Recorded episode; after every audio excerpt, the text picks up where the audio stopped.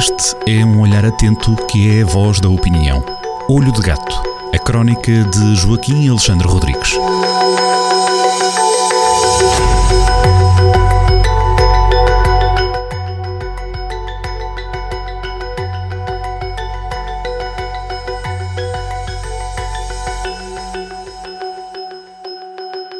Sejam muito bem-vindos a mais uma crónica assinada por Joaquim Alexandre Rodrigues na Rádio Jornal do Centro.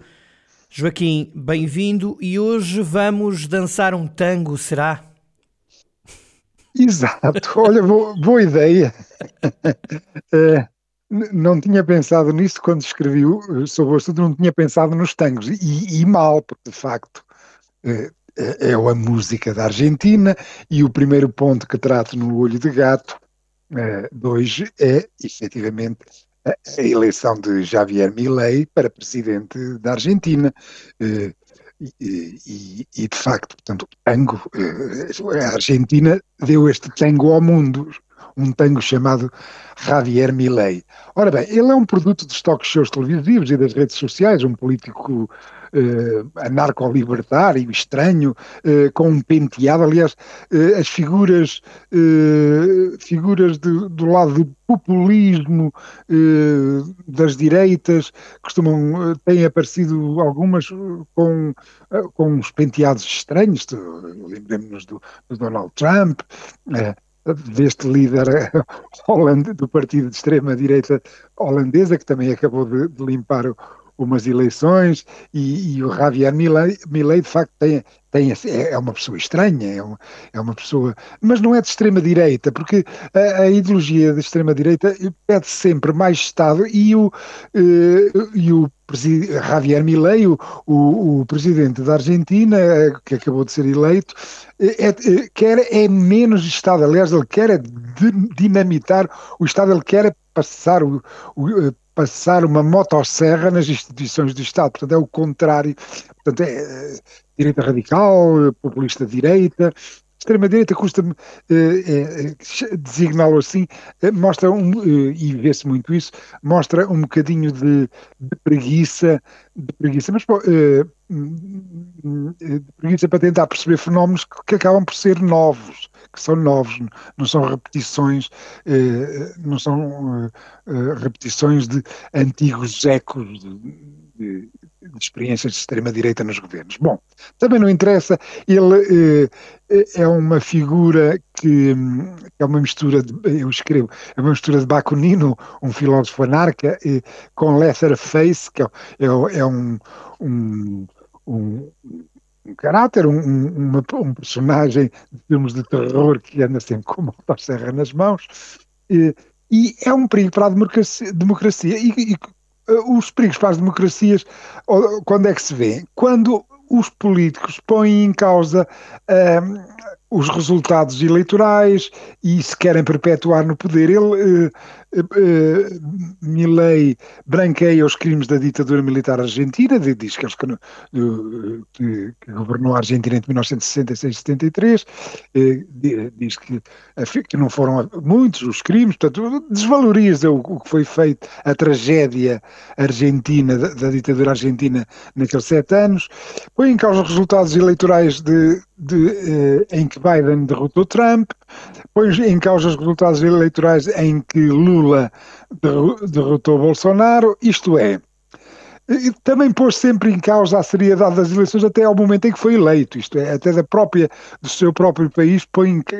em causa a seriedade das eleições. Isto é, temos aqui um homem feito eh, na mesma fábrica que produziu Trump e Bolsonaro, temos aqui sarilhos, sarilhos eh, mais para a altura de quando ele se há de ir embora. Quanto ao que ele vai fazer, esperemos, eh, na campanha eleitoral foi errático,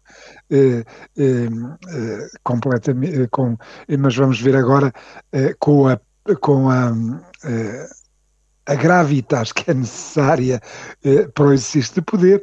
efetivamente o que é que o homem vai fazer ou o que não vai fazer. Se as coisas não lhe correrem bem, pode ter uma, um, uma, uma, uma tentação, uma tentação desastrada, mas já lá vamos a isso, porque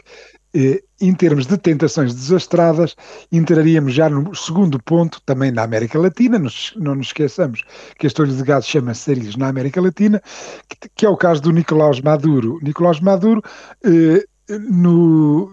de, de, domingo a uma semana, no dia 3 de dezembro, vai fazer um, um referendo com cinco perguntas aos venezuelanos, cinco perguntinhas,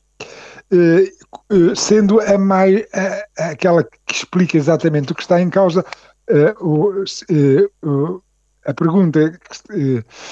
que se refere ao assunto assim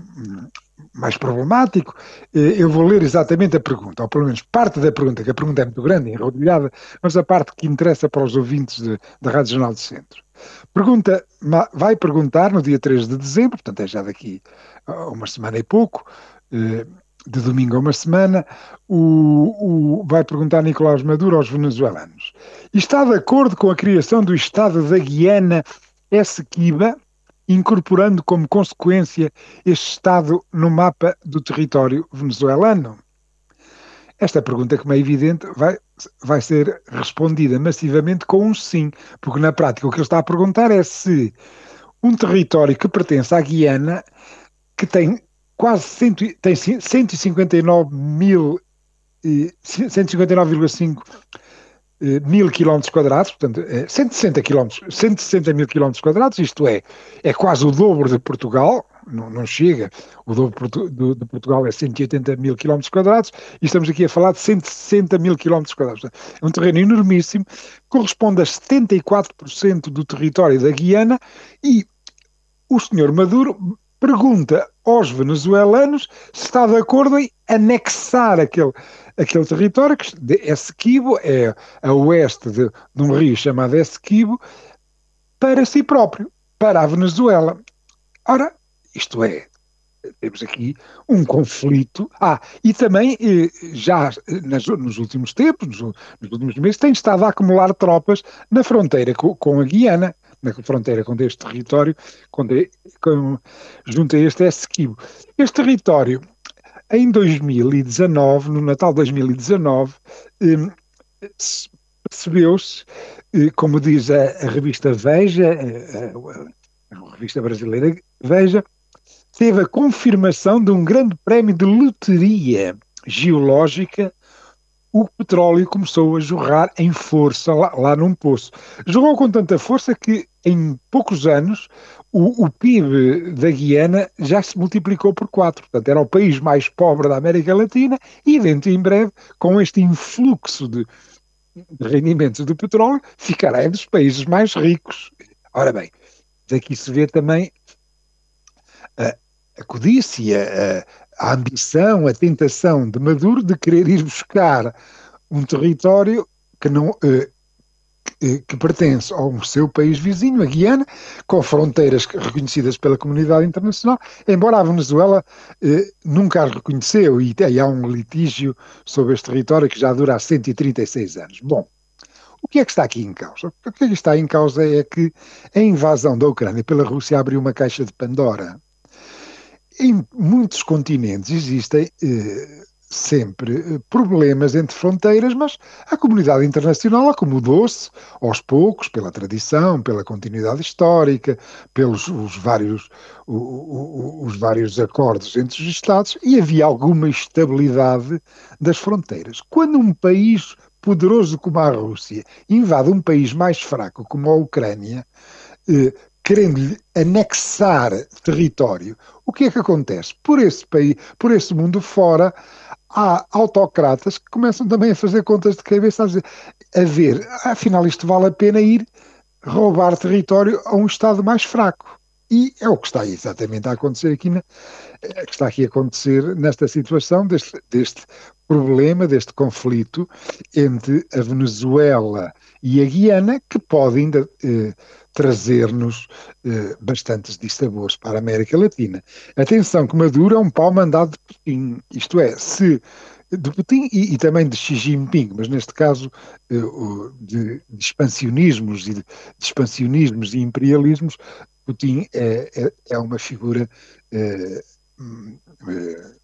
com, com, um cadastro muito maior do que Xi Jinping, isso sem dúvida nenhuma. Pelo, se, eh, é um pau mandado de Putin. Portanto, se Putin mandar avançar, ele eh, invade mesmo a Guiana e cria-se ali, cria ali uma guerra. Porque, não esqueçamos, o Kremlin está a beneficiar, o Kremlin beneficia se houver situações de conflito e de instabilidade por esse mundo fora. Vejas o caso de, desta guerra que está agora a acontecer entre o Hamas e Israel. A Rússia é um dos beneficiários. O próprio Ocidente tem agora alguma dificuldade em estar a, a dar apoios de vários tipos a duas frentes de guerra. Agora, se abre mais uma terceira na América Latina, eh, ou, ou, eventualmente uma na África e na América Latina, os riscos são vários. Eh, eh, vejamos, desde o momento em que começa a haver entre os países esta vontade de não respeitar as fronteiras que são reconhecidas pela, pela comunidade internacional, por exemplo, temos uma, um, um, litígio enorme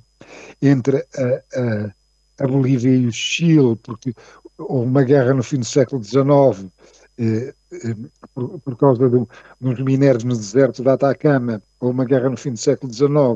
e há ali um litígio, e a Bolívia perdeu uma. Eh, a Bolívia e o Peru atacaram o Chile e perderam a guerra, e então o Chile tirou um bocado do território do Peru e tirou um bocado do, território da Bolívia, eh, eh, e a Bolívia deixou de ter acesso direto ao mar. Portanto, existe aqui também um conflito potencial. E outro, e regressamos agora ao princípio da crónica, eh, os argentinos têm um desgosto muito grande por não terem posse de uma ilha eh, que eles chamam Malvinas, mas os ingleses chamam Falkland, e em 1982, há 40 anos, o, um governo argentino eh, decidiu invadir as Malvinas, e houve uma guerra entre a Argentina e, e a Grã-Bretanha e o Reino Unido, eh, que a Argentina perdeu, e com um presidente que acaba agora de ser eleito, que é extremamente errático, grande como motosserras, não se sabe se estes sarilhos na América Latina eh, não possam também, não possa acontecer outra vez de novo uma invasão das Malvinas pela Argentina. Resumindo e concluindo, e olhando para a América Latina. Há sarilhos potenciais, o maior deles agora é, tem a ver com as relações entre a Venezuela e a Guiana, e todas as declarações políticas do novo presidente do Brasil, Sr. Lula da Silva, de apoio ao Kremlin, podem lhe instalar agora nas mãos, porque pode correr o risco. Ele eh, eh, esteve ao lado de Putin nesta invasão eh, da Ucrânia, podem-lhe agora instalar nas mãos, e o Brasil tem com a, com a Guiana uma fronteira de mais de mil quilómetros. Ele apoiou um invasor e provavelmente agora essas palavras erradas de Lula da Silva podem instalar nas mãos num conflito que não se deseja num continente que todos amamos, a América Latina é ver os próximos capítulos. Joaquim, forte abraço, bom fim de semana. Bom fim de semana e até para a semana.